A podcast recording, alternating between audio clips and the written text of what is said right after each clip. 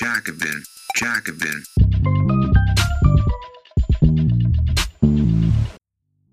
Im Brumaire Verlag ist jetzt erstmals auf Deutsch das letzte Werk von Mark Fisher, Sehnsucht nach dem Kapitalismus, erschienen. Der Kulturtheoretiker Mark Fisher geht unseren Wünschen und Begierden im und nach dem Kapitalismus auf den Grund. Jetzt auf jacobin.de slash markfischer bestellen. Menschenrechte entlang von Lieferketten, nicht mit der FDP. Schlechte Nachrichten für arbeitende Menschen in aller Welt. Die FDP blockiert die EU-Lieferkettenrichtlinie, die es ermöglichen würde, Unternehmen für Vergehen in ihren globalen Produktionsnetzwerken zu belangen.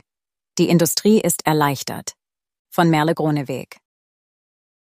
Dass der Koalitionsvertrag das Papier nicht wert ist, auf dem er geschrieben ist, ist längst zur Binsenweisheit verkommen. Doch wie sehr sich die FDP nicht nur gegen Beschlüsse stellt, die sie selbst mit ausgehandelt hat, sondern jetzt auch noch reguläre Abstimmungsprozesse innerhalb von Bundesregierung und EU torpediert, steht auf einem anderen Blatt.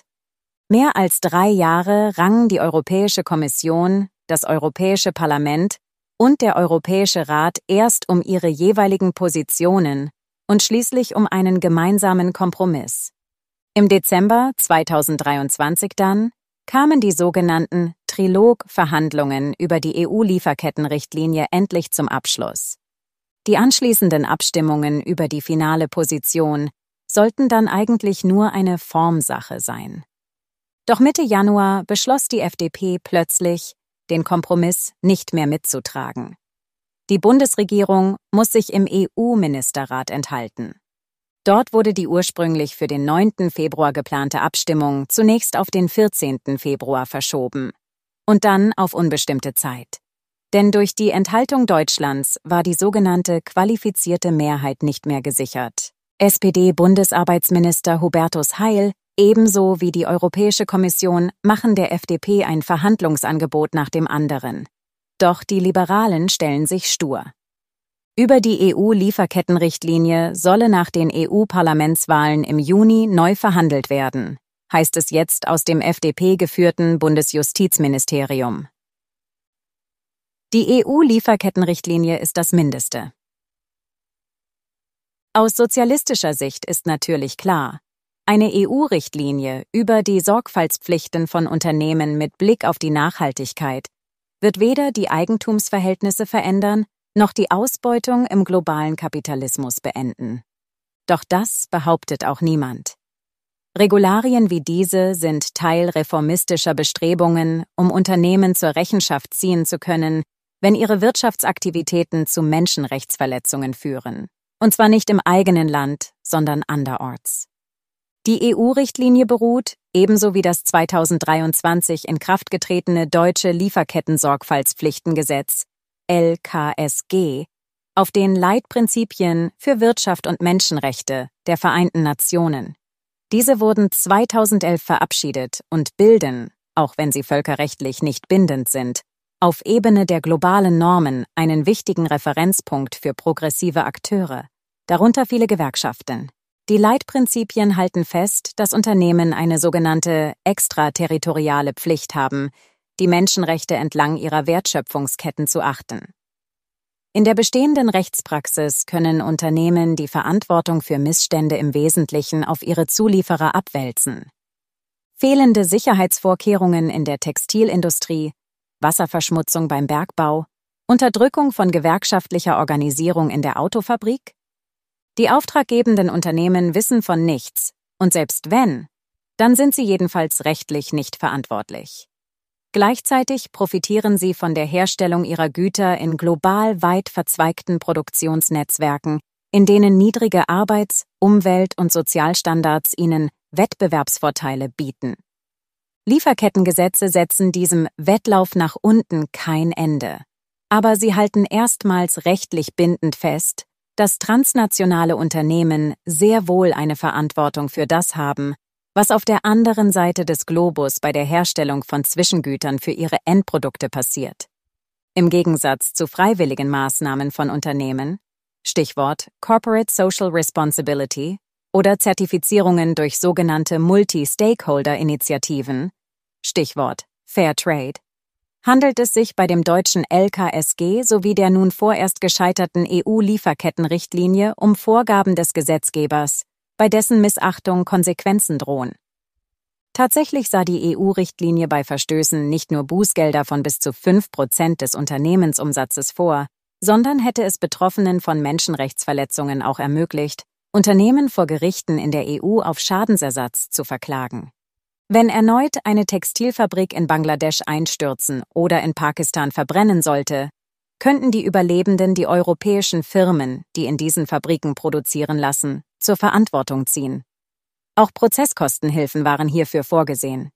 Diese zivilrechtliche Haftung von Unternehmen ist einer der zentralen Punkte, in dem die EU-Richtlinie über das deutsche LKSG hinausgehen würde, das 2021 noch unter der Großen Koalition verabschiedet wurde. Doch es ist wohl eben dieses europäische Ambitionsniveau, das bei der FDP und den großen Industrieverbänden nun auf noch mehr Widerstand stößt als das ohnehin schon ungeliebte LKSG. In dem Präsidiumsbeschluss vom 15. Januar begründet die FDP ihre Ablehnung der EU-Lieferkettenrichtlinie damit, dass diese unverhältnismäßige bürokratische Hürden und Rechtsunsicherheiten schaffen und erheblich über das deutsche Lieferketten-Sorgfaltspflichtengesetz hinausgehen würde, da sie neben Bußgeldern auch erstmals explizite Haftungsregelungen einführen, umweltrechtliche Anforderungen erheblich verschärfen und den Verantwortungsbereich der Unternehmen ernstlich ausweiten würde. Gemischte Signale aus Berlin Dass die FDP davon wenig begeistert ist, verwundert nicht. Durchaus erstaunlich ist aber, zumindest für diejenigen, die noch nicht völlig im Zynismus versunken sind, mit welcher Vehemenz die FDP eine EU-Richtlinie torpediert, deren finaler Aushandlung sie erst einen Monat vorher zugestimmt hatte. Zuvor hatte die FDP ohnehin dafür gesorgt, dass die Position der Bundesregierung im EU-Rat möglichst schwach ausfällt. In einem Briefing für die Initiative Lieferkettengesetz, ein Bündnis von mehr als 130 zivilgesellschaftlichen Organisationen, analysiert Menschenrechtsreferent Armin Pasch ausführlich, was die FDP durchgesetzt hatte. Beispielsweise beschloss die Bundesregierung auf Druck von FDP-Justizminister Marco Buschmann eine Weisung, in der sie Sanktionen für die fehlende Umsetzung von Unternehmensklimaplänen strikt ablehnte. Mit dieser Position setzte sich die Bundesregierung in den EU-Verhandlungen durch. Unternehmen sollten zwar einen Klimaplan im Einklang mit dem 1,5 Grad Ziel des Pariser Klimaabkommens erstellen, aber die Umsetzung würde letztlich nicht überprüft werden. Auch die Frage, ob Sorgfaltspflichten ebenfalls für das Ende der Wertschöpfungskette, also den Verkauf bzw. die Nutzung von Produkten, gelte, wurde letztlich negativ entschieden, obwohl das Europäische Parlament einen entsprechenden Anwendungsbereich gefordert hatte. Ob giftige Pestizide per Flugzeug auf Sojafeldern und Bananenplantagen versprüht werden und die Gesundheit von Arbeiterinnen und Anwohnerinnen geschädigt wird, liegt damit außerhalb der Verantwortung von Chemiekonzernen wie Bayer und BASF, schreibt Pasch, und fügt hinzu, auch hier wurde die Forderung der FDP also übererfüllt. In anderen Bereichen wurde die Position der Bundesregierung wirtschaftsliberal von anderen Staaten überholt. So hatte sich die FDP innerhalb der Bundesregierung durchgesetzt, Finanzinvestitionen vom Anwendungsbereich auszunehmen. Auf Druck Frankreichs wurden Finanzgeschäfte letztlich jedoch komplett ausgeklammert.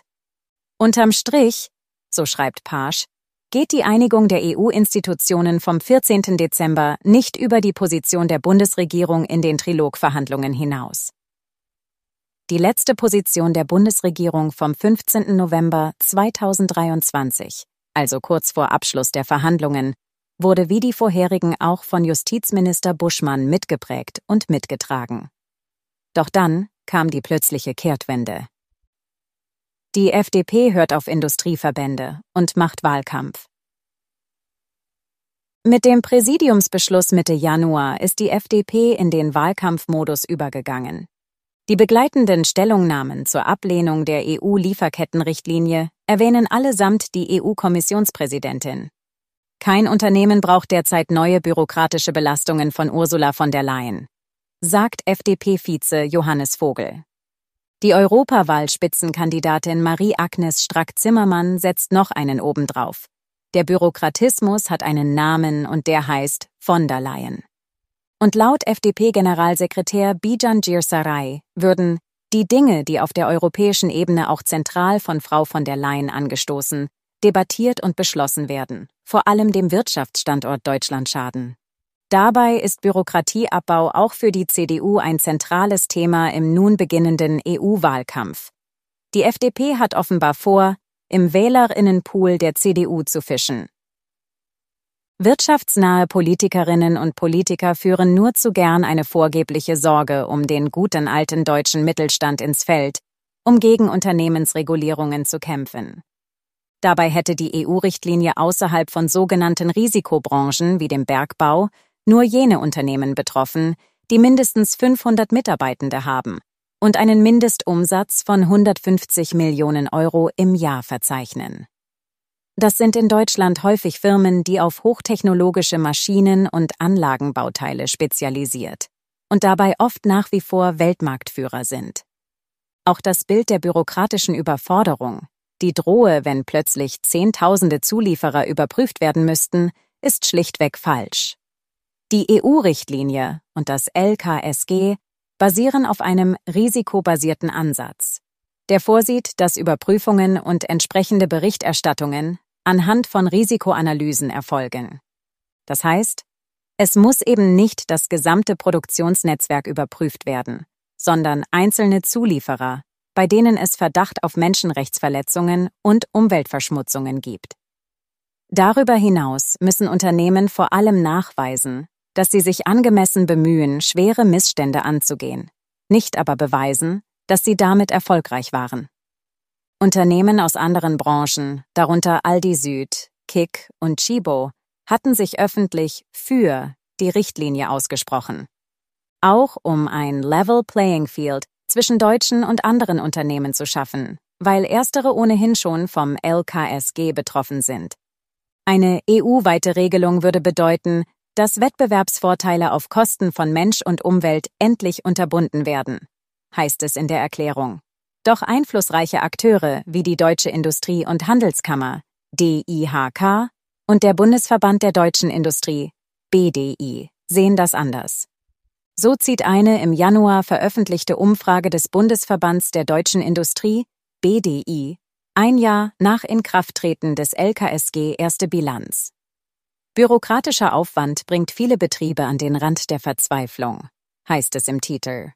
Um die Vorgaben zu erfüllen, müsse jedes zweite Unternehmen sogar Leistungen externer Beratungsunternehmen oder Anwaltskanzleien in Anspruch nehmen. Eine Praxis, die Unternehmen wohl nur dann zu teuer erscheint, wenn es nicht darum geht, Steuern sparen oder neue Märkte identifizieren zu wollen. Dabei verkennt nicht einmal der BDI, dass es mit Menschenrechtsverletzungen und Umweltverschmutzung einhergeht, wenn die Herstellung in globale Produktionsnetzwerke ausgelagert wird. Doch der größte deutsche Industrieverband zieht daraus eine andere Konsequenz.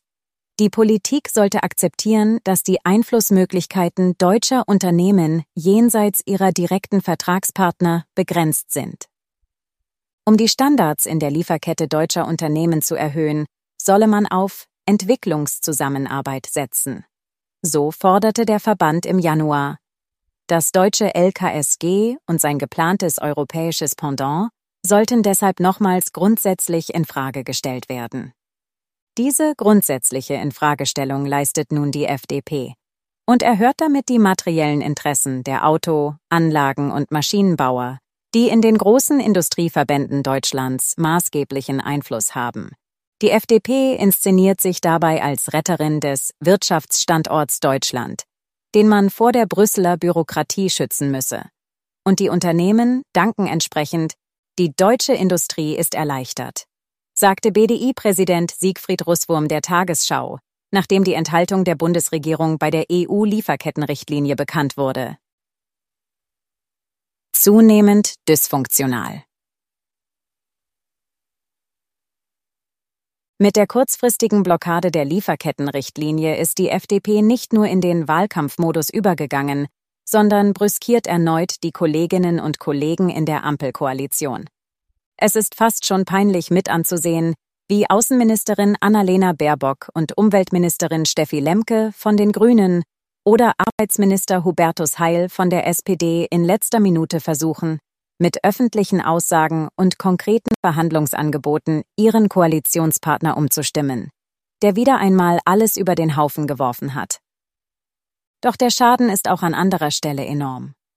Dank der FDP wird allen in der EU erneut vor Augen geführt, was für eine machtvolle Sonderrolle Deutschland innehat.